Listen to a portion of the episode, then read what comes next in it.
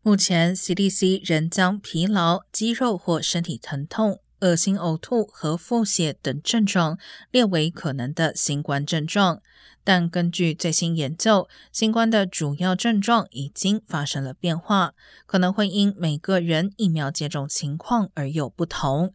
在完全接种疫苗者、只接种一剂疫苗者和未接种疫苗者三种族群中，五种最常见症状中有四种是相同的，包括喉咙痛、流鼻涕、持续咳嗽和头痛。不过，这些症状在不同群体中出现的频率不同。一些医学专家担心，随着冬天临近，新冠病毒主要症状与流感难以区分，可能不利于防疫。